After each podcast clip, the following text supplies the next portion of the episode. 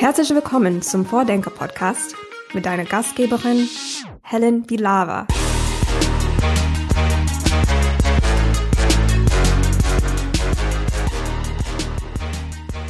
In dieser Folge geht es um ein Thema, das uns alle irgendwie betrifft, mal betroffen hat oder mal betreffen wird, und zwar um das Thema Gesundheit und Pflege und vor allen Dingen um Innovation und Digitalisierung in diesem Bereich. Ich spreche darüber mit Tobias Krick. Einige kennen ihn vielleicht schon aus dem Health Tech Meetup der Open Innovation City. Ähm, ansonsten kennt man ihn aus den sozialen Medien unter dem Namen Healthcare Rebell. Tobias setzt sich nämlich generell für Out-of-the-Box-Denken im Gesundheitswesen ein. Er moderiert den Podcast Healthcare Out of the Box. Und er ist Mitgründer und Geschäftsführer von Healthcare Innovations. Das ist ein Netzwerk, das innovative Akteure aus dem Gesundheitswesen miteinander vernetzt, um eben gemeinsam die Chancen der Digitalisierung bestmöglich zu nutzen. Da geht es also um Netzwerke zwischen Startups, Krankenhäuser, Pflegeheimen, Krankenkassen, InvestorInnen und auch Hochschulen. Also ähm, ein ziemlich vielseitiger Bereich an Akteuren, die da ähm, gemeinsam die Herausforderungen stemmen sollen. Tobias selbst hat Public Health studiert und er promoviert auch aktuell zum Thema äh, Digitalisierung in der Pflege. Und ähm, genau im Gespräch bringt er auch immer wieder seine Erfahrungen aus der Forschung oder ähm, sein Wissen aus verschiedenen Studien mit ein. Wir sprechen darüber, welche Probleme Tobias lösen will, warum Netzwerken und Kooperationen gerade bei Innovationen in der Gesundheitswirtschaft so wichtig sind und auf welche Herausforderungen man da vielleicht auch stößt, wenn man sich für dieses Thema einsetzt. Ich persönlich habe auf jeden Fall ähm, viel gelernt, zum Beispiel, dass einfach mal ausprobieren und was Neues machen super wichtig ist, aber eben beim Thema Gesundheit auch manchmal nicht so einfach, weil es eben ein sehr sensibles Thema auch ist. Mich hat das Gespräch auf jeden Fall zum Nachdenken angeregt und ich hoffe, euch geht's auch so. Ja, dann erstmal Hi Tobias und äh, schön, dass du da bist ähm, und auch nochmal ausführlicher als neulich beim ähm, Health Tech Meetup, wo du ja schon ähm, hier einmal in OWL quasi dich vorgestellt hast. Ähm, und daraus würde ich gerne noch ein paar äh, Themen heute ein bisschen vertiefen, die wir da angerissen haben und vor allen Dingen nochmal für so ein äh, breiteres Publikum als jetzt so das Fachpublikum aus dem Meetup so ein bisschen äh, aufbereiten. Ja, sehr gerne. Äh, vielen Dank auch für die Einladung, Helen. Äh, ich freue mich auf jeden Fall auf deine Fragen und hoffe, wir können die dann auch alle aufklären. ja, ich bin gespannt, ob du die allererste Frage aufklären kannst. Äh, wir haben hier Oha. im Podcast nämlich so ein kleines Spiel. Ähm, so als Kennenlernfrage bekommst du sozusagen eine Frage, die der letzte Podcast-Gast gestellt hat. Okay. Also ähm, einmal ganz themenfremd. Und diese Frage kommt von Kevin Parmann, dem, der diesen Podcast vor mir moderiert hat. Und er möchte von dir wissen, was müssen Städte, also besonders Innenstädte, tun, um langfristig attraktive Orte zu sein, zu bleiben, die Tag ein, Tag aus Menschen anziehen? Das ist, eine, das ist eine gute Frage. Äh, zum Glück bin ich Mensch und kann das auch beantworten und nicht nur Digital Health äh, Experte. ähm, also meine, meine spontane Antwort wäre natürlich auch äh, in dem Fall wieder alles rund um Gesundheit. Ne? Also sowohl die Stadt grün zu gestalten, ja, also im Sinne von Parks, Parkanlagen, ähm, alles nicht so grau und trist, das will ja eigentlich niemand. Und zum anderen denke ich, ist Mobilität ein ganz wichtiges Thema. Äh, und da spielt natürlich auch wieder der Nachhaltigkeitsgedanke eine Rolle. Also im Sinne von Elektromobilität, ähm, einfach nachhaltige Mobilität und Vorgehensweisen, die es auch rechtfertigen, in der Stadt zu sein, die auch äh, vielleicht ähm, ja in die Zukunft gedacht noch Sinn machen, dass man sich da äh, auch von seinem Sinnempfinden wohlfühlt, nicht nur von seinem Gesundheitsempfinden. Das wären so zwei Dinge, die mir einfallen, aber kann man sich ja noch deutlich mehr sagen. Hm, das heißt, du würdest das auch direkt mit der Gesundheit in Beziehung setzen, die das Umfeld, in dem man sich auffällt? Ja klar, also ein Faktor, denke ich, warum Menschen aufs Land ziehen, ist, dass da vielleicht die Luft besser ist, dass da vielleicht ähm, äh, weniger Verkehr ist, dass dort äh, die Kinder, wenn man denn Kinder hat, auch sicherer sind, äh, respektive die Gesundheit der Kinder nicht gefährdet ist und auch die eigene nicht. Dementsprechend je die gesunde Stadt, das gibt's ja auch als Motto, das haben verschiedene Landkreise auch etabliert. Wenn man sich darauf fokussiert, denke ich, macht man vieles richtig als Stadt. Ja, die Gesundheit, Gesundheit ist ja auch ein Megatrend. Letztendlich wirkt sich das auf alles aus, äh, auch auf, äh, auf Stadtgestaltung, Stadtplanung. Deswegen wäre das für mich ein extrem wichtiges Thema. Wir sind ja schon direkt im Thema, im Thema Gesundheit. ähm, du bezeichnest dich ja als Healthcare Rebel oder bist unter diesem Namen in den sozialen äh, Netzwerken unterwegs. Äh, erklär doch vielleicht einmal, warum Rebell oder warum, was, was macht dich rebellisch oder gegen was rebellierst du da vielleicht? Ja, ich versuche ich gerne zu erklären. Also letztendlich ähm, hat es ja zwei Gründe, warum ich mir den Namen gegeben habe. Ähm, sagen wir mal, der inhaltliche Grund, warum Rebell warum wir Rebellen brauchen und Rebellinnen im Gesundheitswesen ist, dass wir eine ziemlich hohe Konformität haben, zumindest eine wahrgenommen. Das war immer meine Wahrnehmung. Also wir haben ein, im Gesundheitssystem ein sehr an Gesetzen, Strukturen, an, an Rahmenverordnungen aufgebautes System. Sieht man auch sehr gut zum Beispiel im Krankenkassenbereich, wenn man da mit Menschen spricht. Die haben nicht viele Möglichkeiten, außer sich an der Sozialgesetzgebung zu orientieren. Das macht das Leben teilweise relativ schwer. Und auch wenn es um Finanzierungsströme geht, also Großen und Ganzen kann man sagen, das Gesundheitssystem ist sehr regelbasiert und dadurch sehr konformitätsgetrieben. Und das zeigt sich eben nicht nur in, in der Arbeitsweise der Menschen, sondern auch im, im Mindset und in den Verhaltensweisen, in dem, was, was Menschen sagen. Und der Grundgedanke, der inhaltliche Grundgedanke war natürlich zu sagen, okay, wir brauchen irgendwie Leute, die rebellieren, aber auf eine respektvolle Art und Weise. Man kann natürlich nicht sich über diese Gesetze hinwegsetzen, aber rebellieren ist da gemeint, rebellieren im Denken, nämlich out of the box denken, das ist ja immer mein, mein zweites Lieblingswort.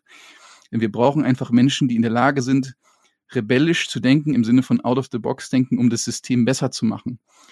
Je, je mehr wir uns in diesen Strukturen wiederfinden, die die Gesetze vorgeben, desto eher sehen wir gar nicht die Möglichkeiten, die so ein Out-of-the-Box-Denken äh, ermöglichen würde. Das ist der inhaltliche Grund. Der andere Grund äh, ist ein, ja, man kann sich Namen von Menschen, also zusätzlich zu den Eigennamen, besser merken. Ja, also es hat äh, also noch den zweiten Effekt, wenn man sagt, okay, der Healthcare Rebell ist wie bei einer Brand, äh, den, das der Tobias Krieg, der Healthcare Rebell, das kennt man einfach, ne? Und verbindet das gleichzeitig noch mit diesem inhaltlichen Thema. Also diese zwei Gründe hat das letztendlich, warum ich mich so genannt habe. Okay, sehr interessant. Ich fand vor allen Dingen den Aspekt, was du gesagt hast, das rebellisch, aber mit Respekt, weil ich glaube, das ist auch sehr speziell, wenn wir eben über dieses Thema Gesundheit sprechen, was ja sehr sensibel und auch ja sehr emotional ist. So, weil ich habe immer das Gefühl, wenn ich als Journalistin irgendwie über solche Themen berichtet habe und dann mit irgendwie in der Familie oder Bekannten oder so darüber gesprochen habe, was es da für für Visionen oder für digitale Lösungen gibt, dann kommen halt immer so als erstes die Angst, ja, wenn wir alt sind, dann werden wir alle nur noch von Robotern gepflegt. Und das ist so, das ja. ist halt so mit sehr viel Klassiker. Ängsten. Ja, also ist ein Klassiker, aber ist irgendwie so von meinem Gefühl her noch sehr verbreitet. Also wie reagierst du als Rebell quasi dann auf solche Ängste oder wie kann man damit umgehen? Also zunächst mal finde ich es ganz wichtig, Ängste wahrzunehmen und ernst zu nehmen. Die kommen ja nicht von ungefähr. Und dann, äh, was ich immer sehr gerne mache, ist eben einfach in den Austausch zu gehen, um zu verstehen, wovor hat man denn da jetzt eigentlich genau Angst. Also zum Beispiel äh, an diesem Beispiel Pflegerobotik ist es ja so ein, so ein Thema, was einfach bei ganz vielen Menschen äh, Ängste auslöst. Hängt aber meiner Meinung nach auch damit zusammen, weil wir uns überhaupt noch nicht richtig vorstellen können, was das eigentlich bedeutet, weil es Pflegerobotik eigentlich in dem Sinne, wie wir das vielleicht uns vorstellen, gar nicht gibt. Ja, also es, es gibt keinen autark äh, agierenden, menschähnlichen Roboter, der einen irgendwie pflegen kann. Da sind wir noch Jahre, wenn nicht Jahrzehnte von entfernt. Das, was wir jetzt aktuell als Pflegerobotik kennen, sind mehr so äh, kleine, fast schon mehr Gadget-artige ähm, Systeme, die noch ganz am Anfang stehen. Klar, es gibt auch so Robotikarme, die können so ein bisschen beim, beim Halten unterstützen. Ähm, aber letztendlich, was ich aktuell mache, ist eben ganz viel zu, zu erforschen, fast schon zu verstehen, warum hat man denn eigentlich Angst? Wovor hat man denn da eigentlich Angst? Ist es die Veränderung? Ist es die Entmenschlichung? Ist es, ist es Angst davor, dass man dann nur noch von so einem Roboter gepflegt wird und niemand einen mehr besucht? Also dieser, der Dialog ist, glaube ich, erstmal äh, ganz besonders wichtig. Und zum Zweiten, ähm, neben Ängsten oder neben Risiken hat sowas natürlich auch immer ganz große Chancen. Wenn man jetzt an diesem Beisp äh, Beispiel bleibt und dann eben mit Menschen über die Ängste redet, könnte man genauso natürlich dann auf die Chancen verweisen und mal nachfragen, was denkst du denn, wo könnte denn der Vorteil von so einer Pflegerobotik liegen? Was sind denn die auch gesundheitlichen, positiven Effekte, die in deiner Vorstellung existieren. Ne? Und äh, ich glaube aber zu dem Zeitpunkt, wo so wirklich so, wenn wir jetzt an dem Beispiel bleiben, so ein guter, ausgereifter Pflegeroboter existieren würde, würden sich wieder ganz andere Fragen stellen. Ja, also das letztendlich ist es einfach ein Prozess, ein Veränderungsprozess. Die gab es schon immer, diese Veränderungsprozesse. Und am Anfang, wenn man sich das nicht vorstellen kann, haben immer Menschen Angst. Aber mit dem Automobil genauso. Ähm, man hat immer solche Innovationszyklen, äh, bei denen sogenannte Early Adopter dann am Anfang die ersten sind. Das sind die, die quasi am wenigsten Angst haben.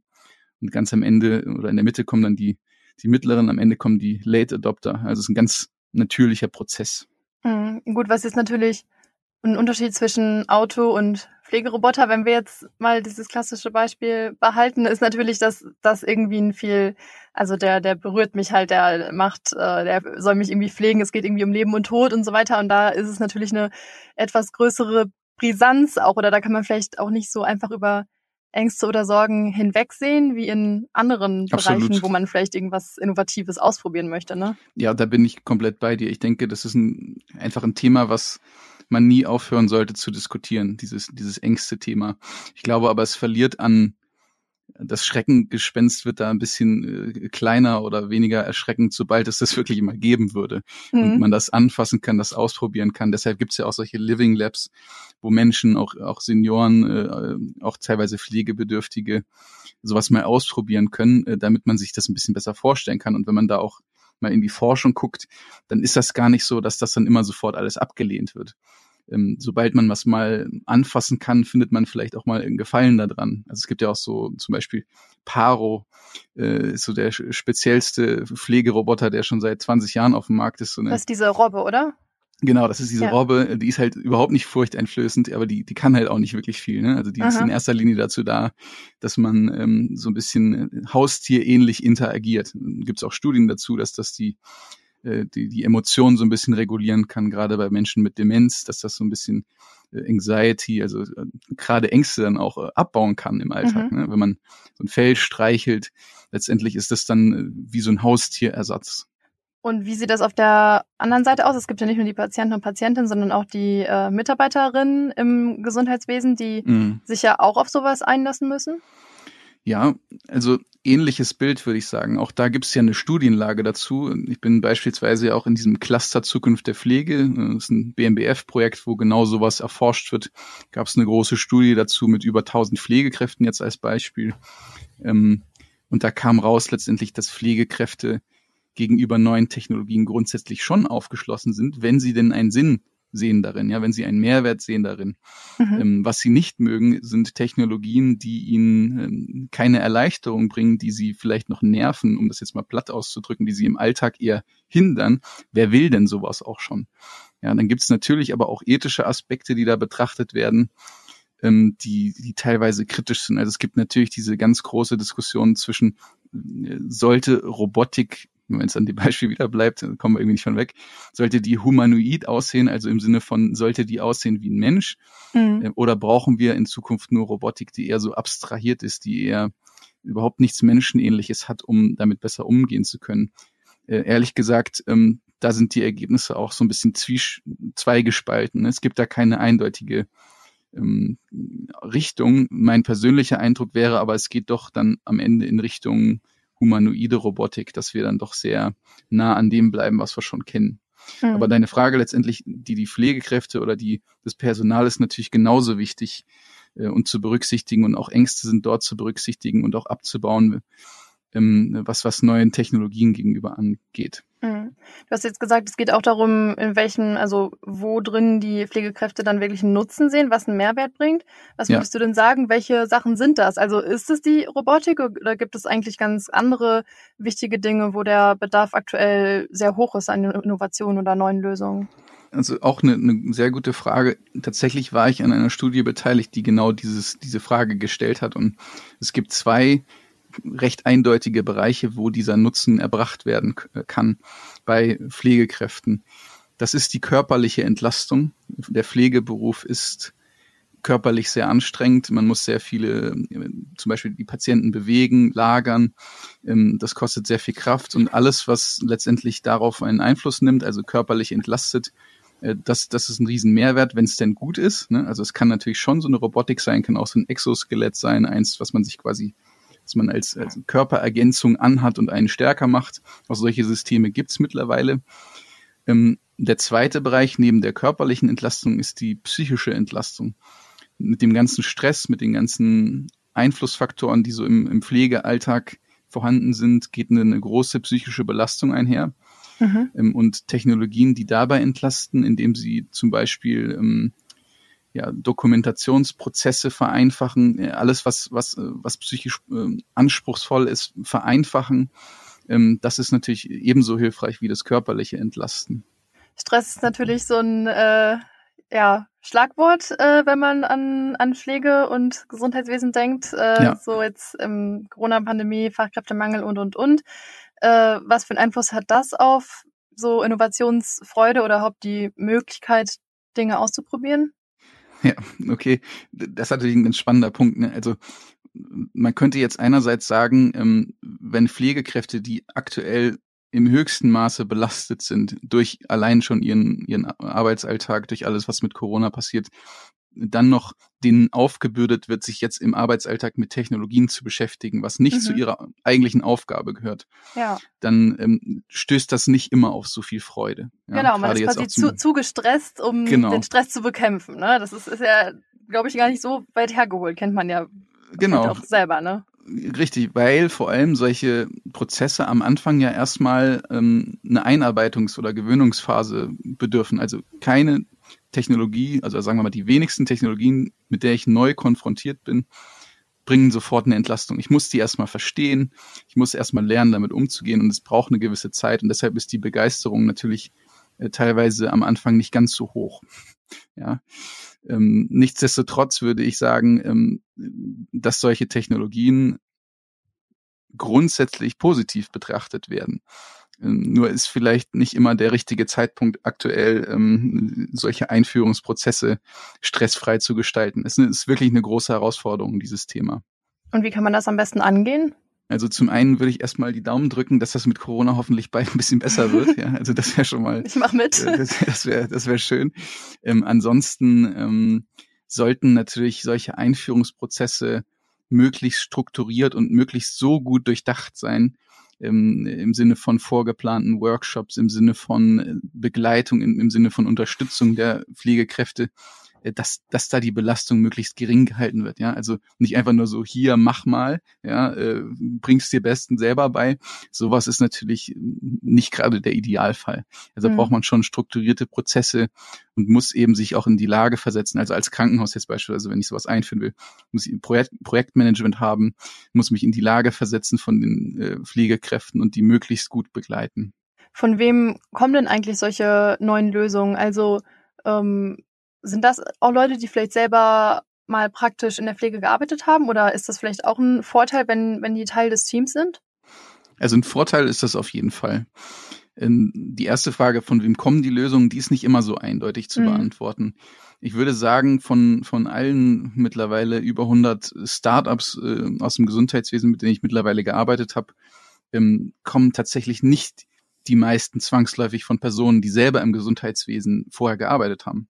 Das können auch mal äh, sehr fachfremde Menschen sein, ja. Also der, man denke nur an die, äh, die, die, die TU München oder die LMU oder solche Menschen, die sich eben mit Entrepreneurship beschäftigen, ein Problem sehen und versuchen, das zu lösen. Das ist also durchaus ein gängiger Weg. Aber ähm, im besten Fall sind solche äh, Teams natürlich so divers, dass diese Perspektive, wenn man jetzt am Beispiel Pflege bleibt, dass die möglichst gut berücksichtigt ist. Es funktioniert allerdings genauso, wenn auch wenn Fachfremde das machen, wenn die sich möglichst viel mit ähm, der Nutzergruppe, in dem Fall wäre das dann Pflege, in den Austausch begeben. Ja, also im Sinne von gemeinsame Workshops, äh, Brainstorming, äh, Design Thinking, äh, wo man jetzt überlegt, was wird denn wirklich helfen. Das Schlimmste, was passieren kann, ist, wenn ein fachfremder Gründer oder Gründerin äh, einen Prototypen bastelt ohne auch nur einmal im Feld gewesen zu sein, nur anhand von Zahlen und Statistiken und einem Businessplan. Also das gibt's durchaus auch. Das ist aber absurd. Ja, also die, die mhm. Erfolgsaussichten sind quasi null. Und das, das bringt ja auch niemandem was.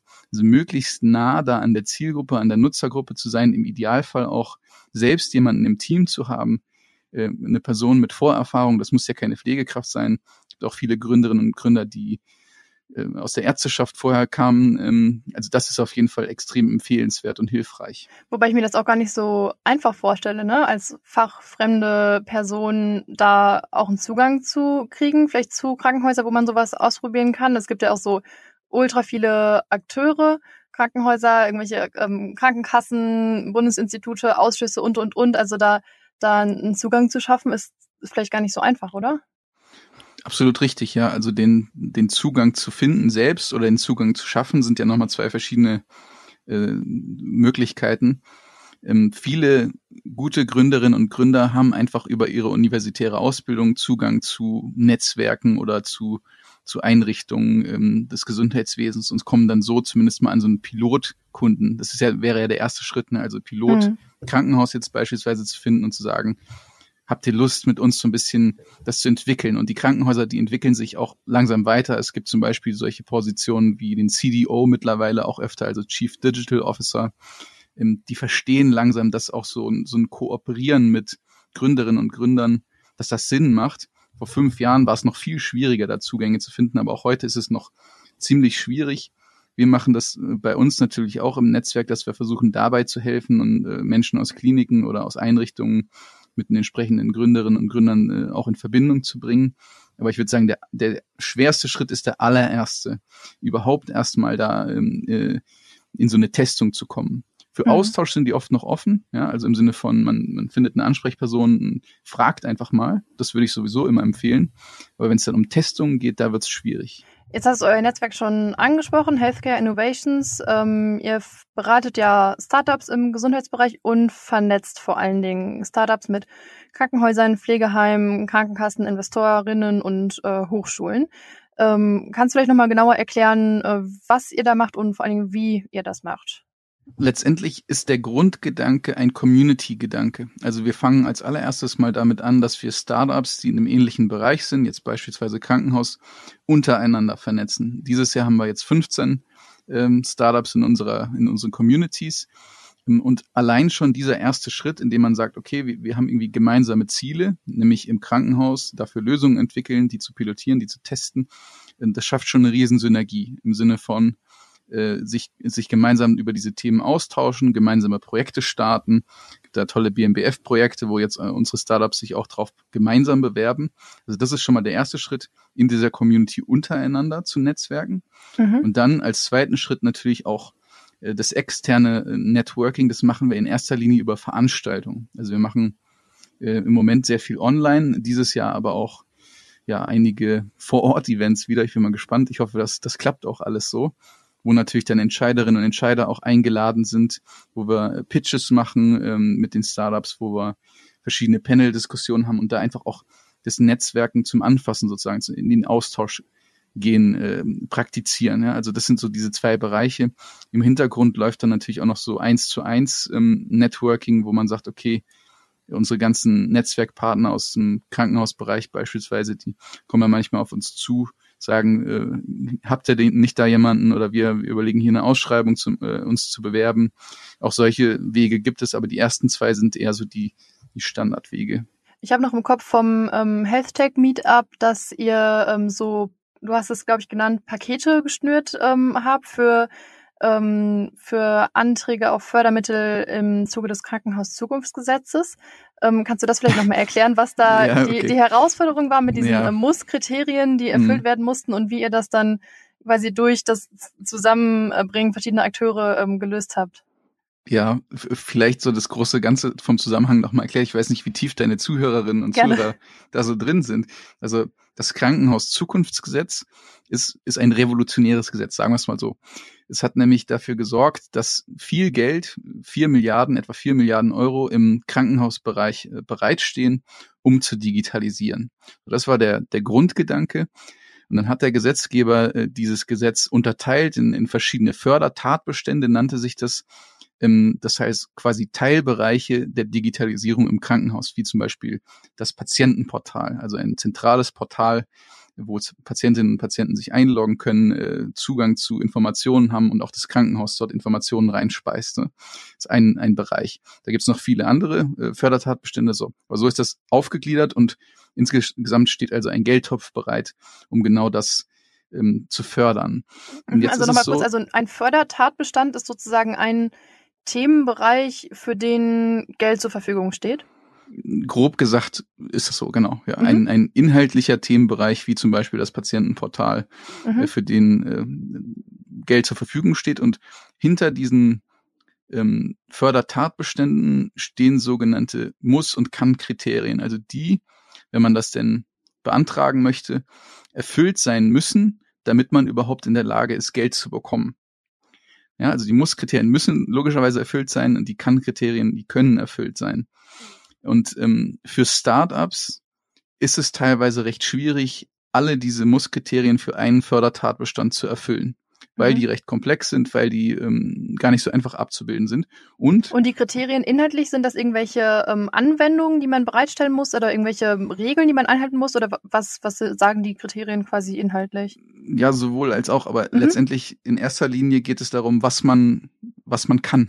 Mhm. Also rein, was, was, was für eine Komponente beinhaltet es äh, sozusagen.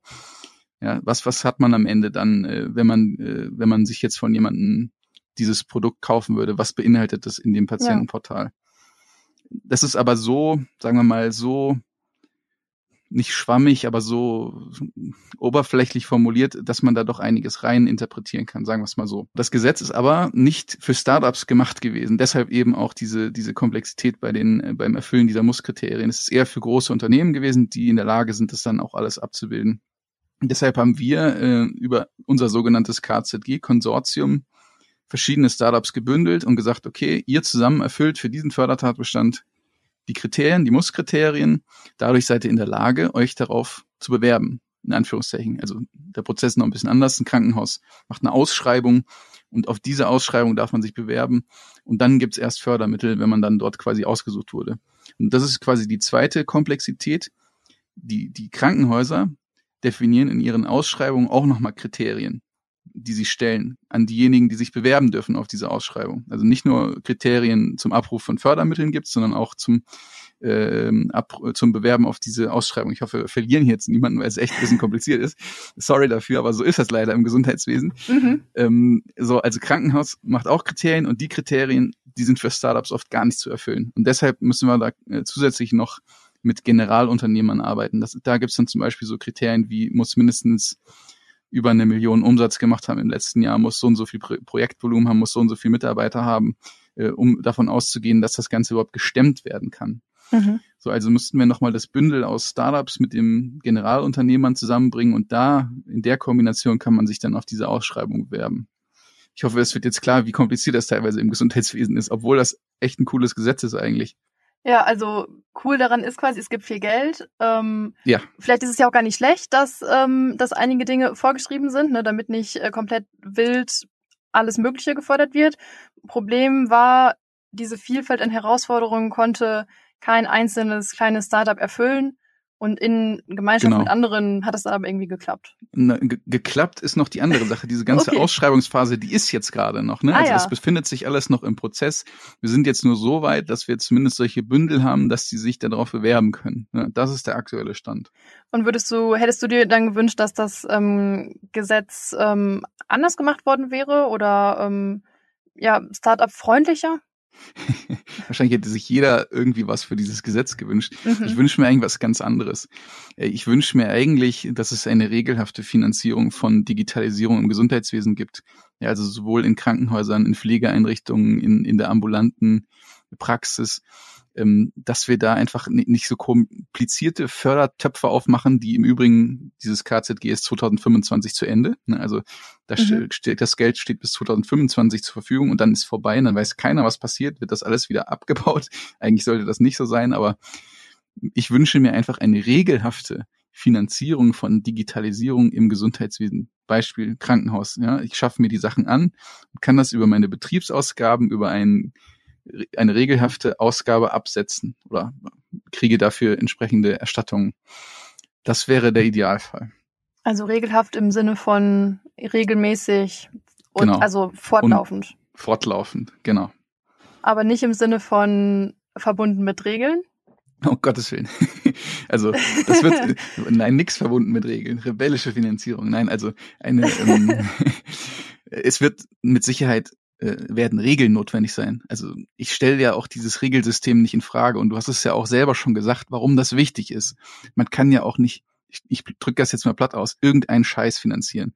Das ist auch gar nicht das, was mhm. ich will oder, oder was ich gut finden würde. Ja? Also auch da müsste man Kriterien definieren. Wer, welche Technologien dürfen angeschafft werden? Was müssen die können? Ganz wichtiges Stichwort dabei ist natürlich auch der Nutzen. Ja? Also welchen Nutzen bringen die, die, wie weisen die diesen Nutzen nach? Da wären wir jetzt schon fast in, in diesem DIGA-Bereich, also digitale Gesundheitsanwendungen müssen ja auch einen Nutzen nachweisen. Mhm. Ähm, also man braucht schon man, man braucht schon so ein Regelkonstrukt drumrum, weil es immerhin um öffentliche Gelder geht. Ja, also muss sich ja immer wieder bewusst machen, wo kommt denn das Geld her? Ja, das kommt zu größten Teilen aus unseren Krankenversicherungsbeiträgen, die wir jeden Monat zahlen als Arbeitnehmer.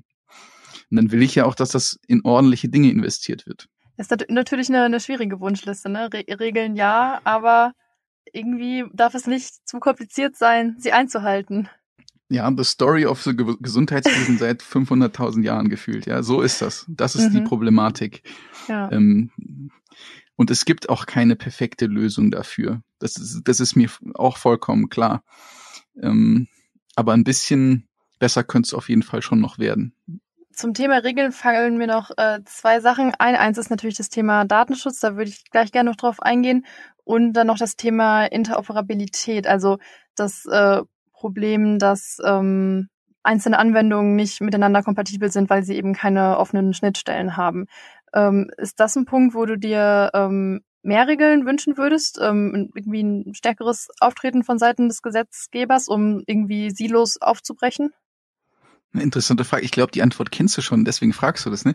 Ich glaube, ich hatte das auch bei dem Meetup äh, einmal angesprochen, dass ähm, gerade was das Thema Interoperabilität geht, dass ähm, genau, ja, das du hast gesagt, dass das noch sehr dominiert von großen Unternehmen ist, die die die nicht so offen sind. Und dann frage ich mich, ist das jetzt was, wo dann Regeln helfen würden?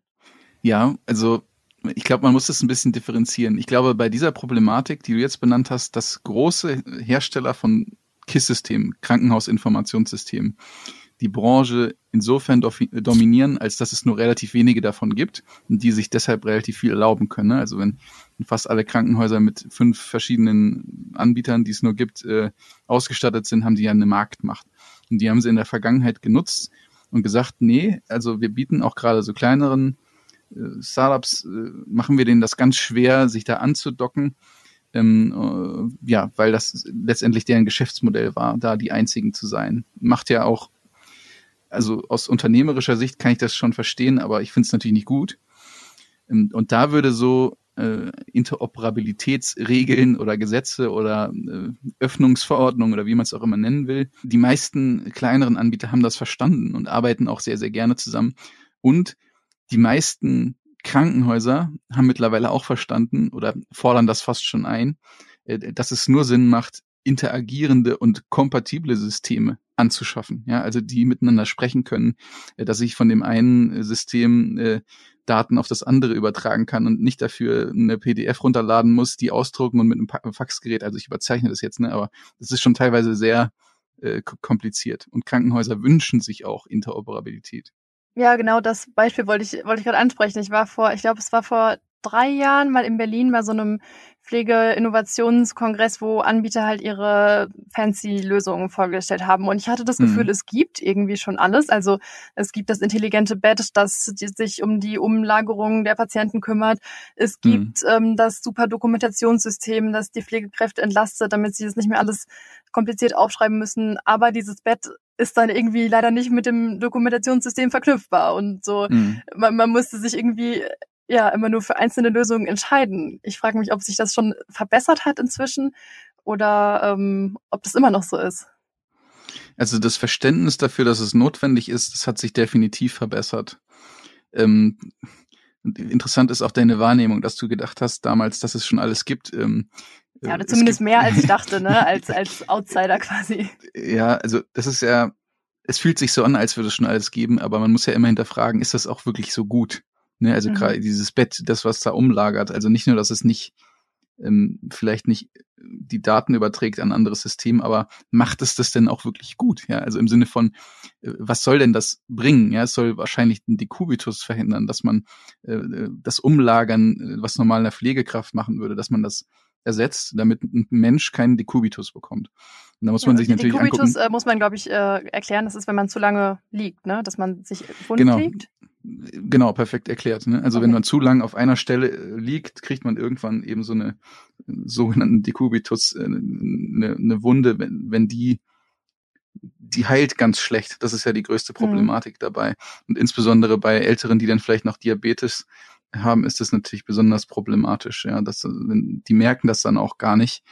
Ähm, Gibt es ja verschiedene Nervenerkrankungen, die dann daraus resultieren, dass du, dass du selbst wenn du große Wunden hast, dass du gar nicht mehr, mehr merkst, dass das da weh tut. Ja, und deshalb musst du natürlich immer umgelagert werden. Und äh, wenn das Bett das grundsätzlich macht, ist natürlich toll. Aber wie gut macht das, müsste man dann ja auch immer fragen. Neben der Tatsache, dass es sowas vielleicht gibt.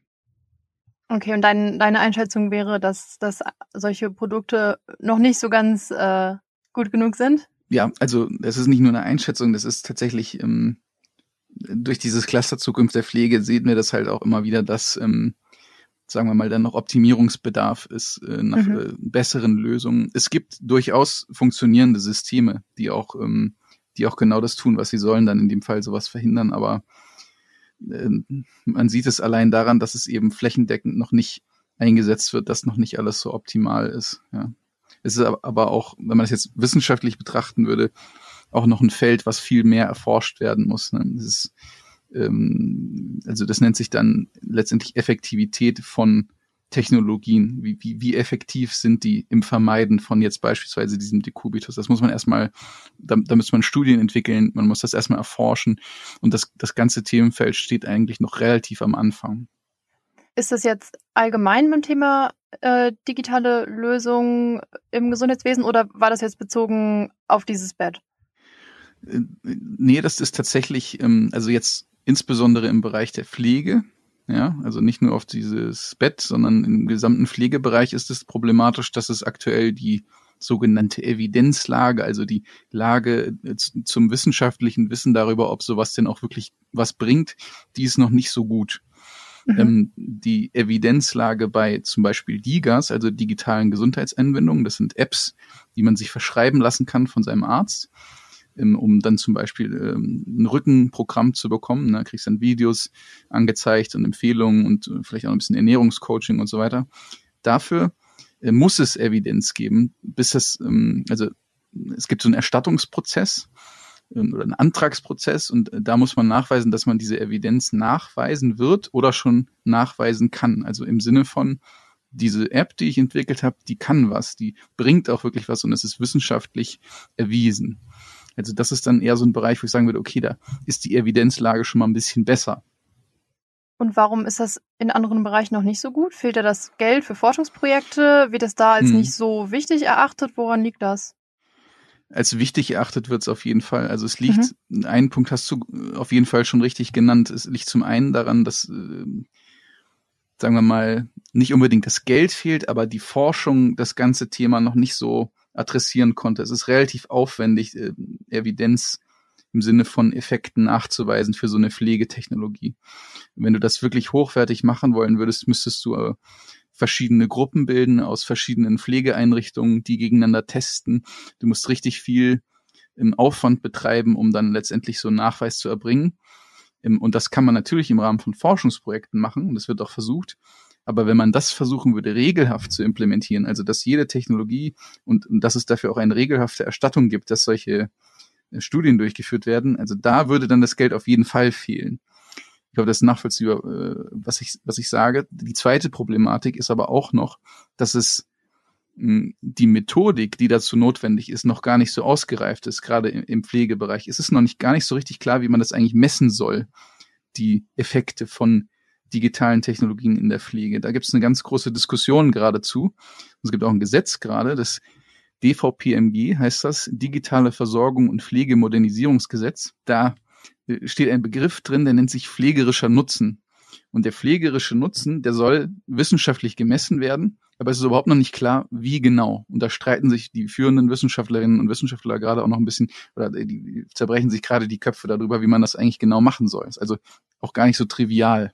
Mhm. Und wie wirkt sich das in der Praxis aus? Heißt es, dass dann existierende Produkte noch nicht eingesetzt werden können, wenn der Nutzen nicht erwiesen ist? Oder heißt es, sie werden eingesetzt, aber vielleicht war das Geldverschwendung oder äh, was bedeutet das dann? Schön, schön formuliert. Ja, also das bedeutet ganz viele Dinge. Ähm, also zum einen, das hatte ich ja vorhin gesagt, es gibt ja noch keine richtige regelhafte Erstattung für solche Pflegetechnologien. Das heißt, ähm, die meisten, die im Moment eingesetzt werden, werden in, in wissenschaftlichen Projekten eingesetzt äh, um die eben zu erforschen. Ja, also das sind dann wie zum Beispiel vom BMBF, Bundesministerium für Bildung und Forschung, finanzierte Projekte. Da werden diese Technologien dann eingekauft oder eingesetzt, um sie zu testen. Die sind aber gar nicht im, im eigentlichen Regelbetrieb drin. Es gibt einige wenige Systeme, die sind natürlich schon länger etabliert. Dazu gehören auch solche Dokumentationssysteme und die werden natürlich dann ähm, äh, auch über entsprechende Erstattungswege oder Finanzierungswege abgerechnet. Da ist aber gar nicht das Thema Evidenz so, so relevant, weil das nicht für die Erstattung notwendig ist. Da ist eher relevant, funktioniert das und bringt das was. Das mhm. heißt, da entscheidet dann zum Beispiel so ein Krankenhaus oder so eine Pflegeeinrichtung auf der Basis von, äh, wie finde ich das denn jetzt eigentlich, hilft mir das jetzt wirklich? Das reicht dann auch aus, weil da in dem Fall gibt es keinen offiziellen Erstattungsweg, sondern das ist dann eben eine, eine Entscheidung, die sie treffen. Und das Geld äh, fließt dann über das regelhafte System. Okay, also ist die, die Praxis quasi der, der Forschung vielleicht schon einen Schritt voraus sogar in dem Bereich. Ja, an manchen Stellen ja, an, an anderen vielleicht nicht. Mir geht es in erster Linie darum, wie wichtig ist es denn oder wie weit wollen wir denn überhaupt gehen bei diesem Thema Nutzen? Und Nutzenmessung. Wollen wir wirklich für jede Technologie, die in so ein Pflegeheim eingerichtet äh, oder äh, rein soll, wollen wir dafür jede Technologie den Nutzen messen über eine zweijährige Studie, die finanziert wird. Äh, wollen wir das? Das ist erstmal die erste so eine, so eine normative Frage. Ist das das Richtige? Wollen wir dafür Geld bereitstellen?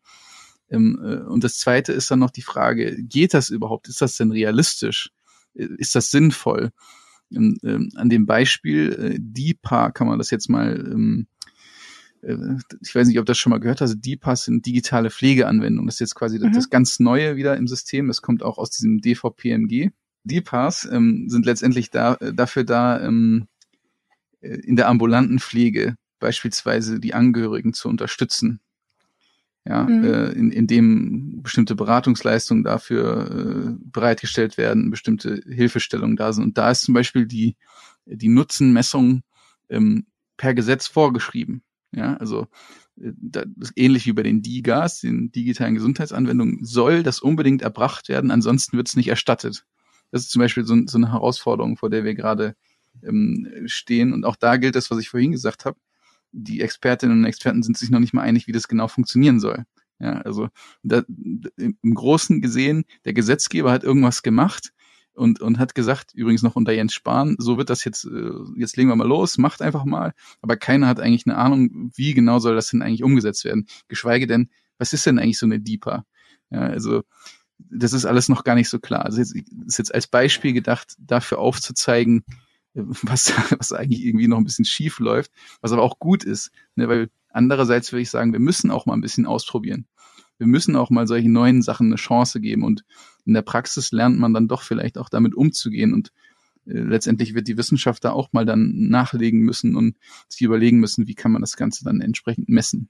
Alles klar, vielleicht können wir den, den Exkurs äh, zusammenfassen äh, mit den Worten, es äh, es ist irgendwie wichtig, auch Forschung zu betreiben und wirklich versuchen zu messen, was, was hat Nutzen und was nicht. Aber man muss jetzt nicht jahrelang warten, äh, bis das äh, soweit ist, sondern kann durchaus auch in der Praxis einfach mal Sachen ausprobieren. Absolut. Also einfach mal machen ist auf jeden Fall auch eine gute Sache, aber immer schwierig im Gesundheitswesen, weil die Konsequenz im schlimmsten Fall sterben sein kann. Ne? Deswegen ist es immer sehr, sehr schwierig, da einfach mal machen mit diesem System zu, zu verbinden. Womit wir wieder beim Thema Regulierung wären, wo, wo wir eigentlich angefangen hatten. Ja. Ähm, und der zweite Aspekt, den ich da ja noch ansprechen wollte, ist das Thema ähm, Datenschutz, ähm, wo ich weiß, dass du das auch schon mehrfach als äh, Bremse äh, für Innovationen bezeichnet hast. Ähm, wo genau ähm, siehst du da das Problem? Ja, also ich würde das jetzt nicht so unkommentiert stehen lassen wollen. Mhm. Ähm, Datenschutz halte ich für extrem wichtig. Und ich will es mhm. auch mal an einem Beispiel deutlich machen, ist, ähm, es gibt einen Fall, ähm, in einem europäischen Land auch. Äh, dort sind ähm, Daten über die Psychotherapie von, von über einer Million Menschen offengelegt worden im Internet, weil das ein Hacker gehackt hat. Da standen dann die gesamten Berichte ähm, mit Namen ähm, und die, die, die entsprechenden Diagnosen und die entsprechenden Probleme dieser Menschen, die waren in der elektronischen Akte gespeichert. Und ähm, ja, das ist alles offengelegt worden. Das ist natürlich eine Katastrophe. Ja, also sowas ähm, hat dann entsprechend auch Folgen für die Menschen, die das Ganze betrifft. Und äh, allein an dem Beispiel sieht man schon, das darf nicht passieren und Datenschutz ist unfassbar wichtig.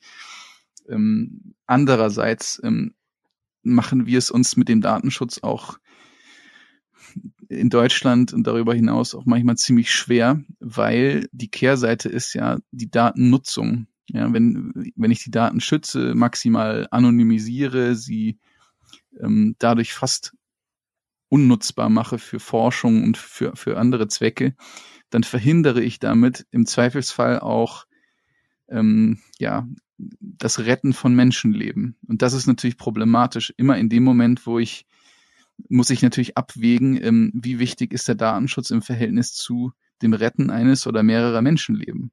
Mhm. Und an, de, an der Stelle fange ich dann immer an, auch zu grübeln. Was ist denn jetzt, was ist richtig, was ist falsch? Also ich hoffe, das ist für dich nachvollziehbar. Vielleicht sag du mal deine Gedanken, weil du hast vielleicht auch eine, ich bin da jetzt ziemlich in dieser Bubble drin. Ich persönlich äh, komme äh, persönlich aus dem Open Data Bereich. Das heißt, mhm. ich bin immer pro Daten teilen, aber da macht man sich natürlich einfach und sagt, ja, uns geht's nicht um personenbezogene Daten. Deswegen äh, ja, sehe ich das Thema Gesundheitsdaten natürlich auch etwas schwieriger. Aber da soll ja jetzt auch was getan werden. Im Koalitionsvertrag steht ja, dass das Gesundheitsdatennutzungsgesetz genau. kommen soll. Was wären denn deine Hoffnungen daran?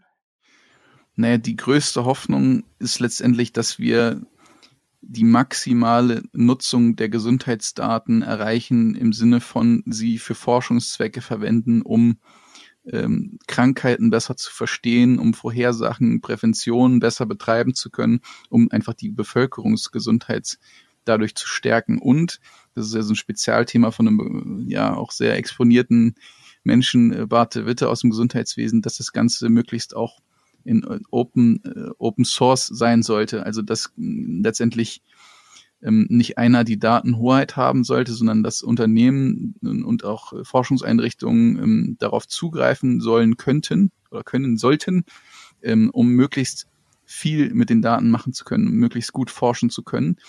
Klingt jetzt erstmal so, wieso sollten jetzt Unternehmen zugreifen können? Das Gegenteil wäre ja letztendlich, wir haben viele große Player, man nennt jetzt nur mal Apple oder so, die äh, Datensilos haben, also extrem viele sehr hochwertige Daten, aber die nicht mit anderen teilen. Das heißt, ein riesen Vorsprung äh, und ähm, das Potenzial wird natürlich nur für den entsprechenden, für, für Apple dann genutzt, nur für das Unternehmen.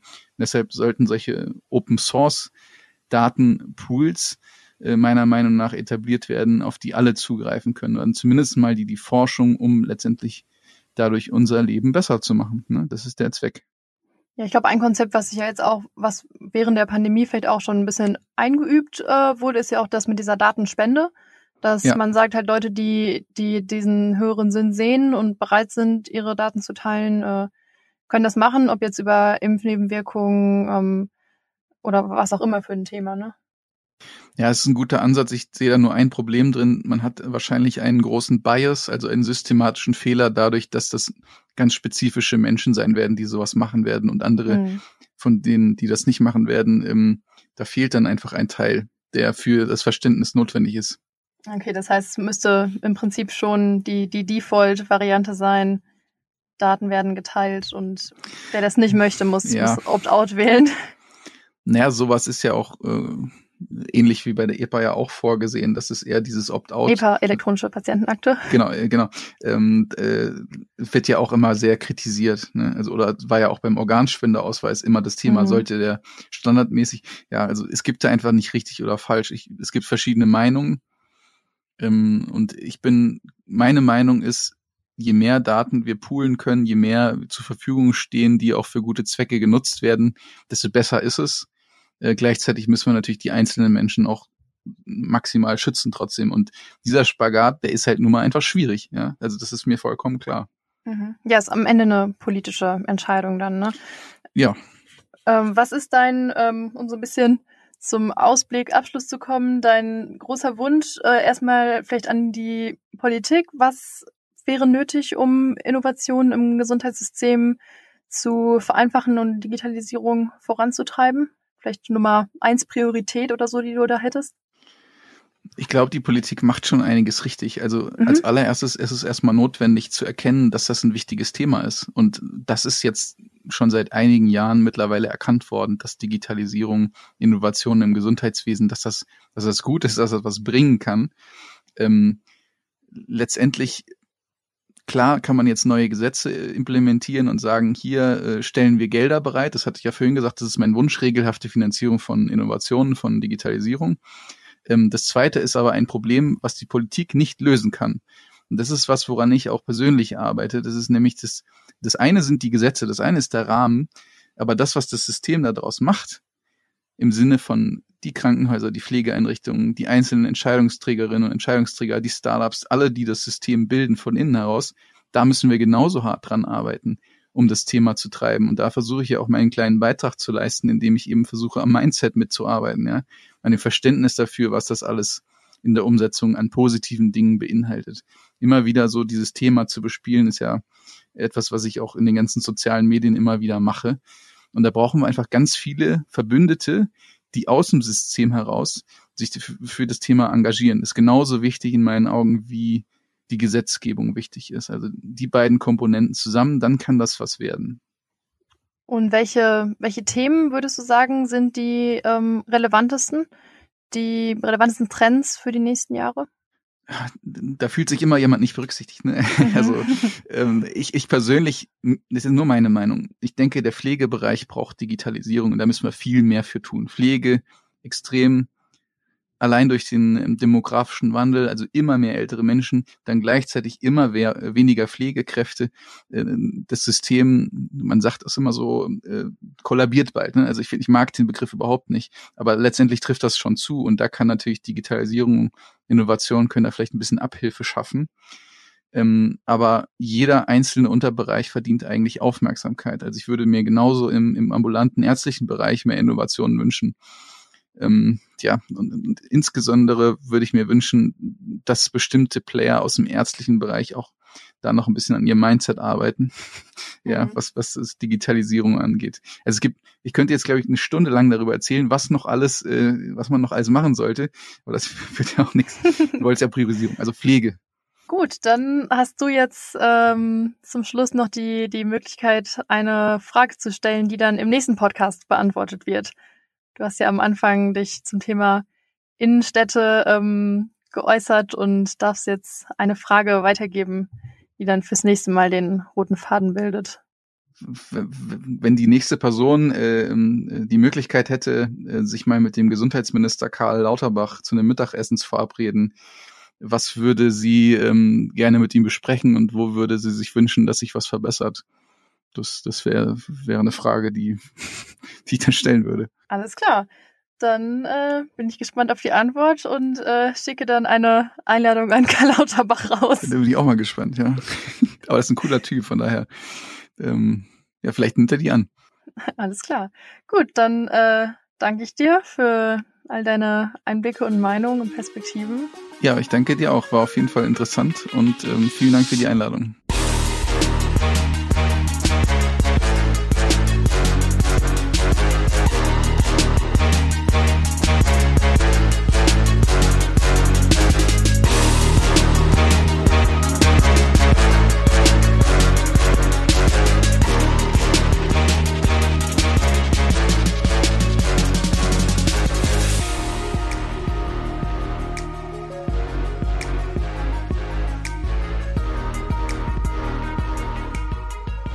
Podcast wird präsentiert von Projekt Open Innovation City und dem Projektpartner der Fachhochschule des Mittelstands, der Founders Foundation, OWL Maschinenbau und dem Pioneers Club.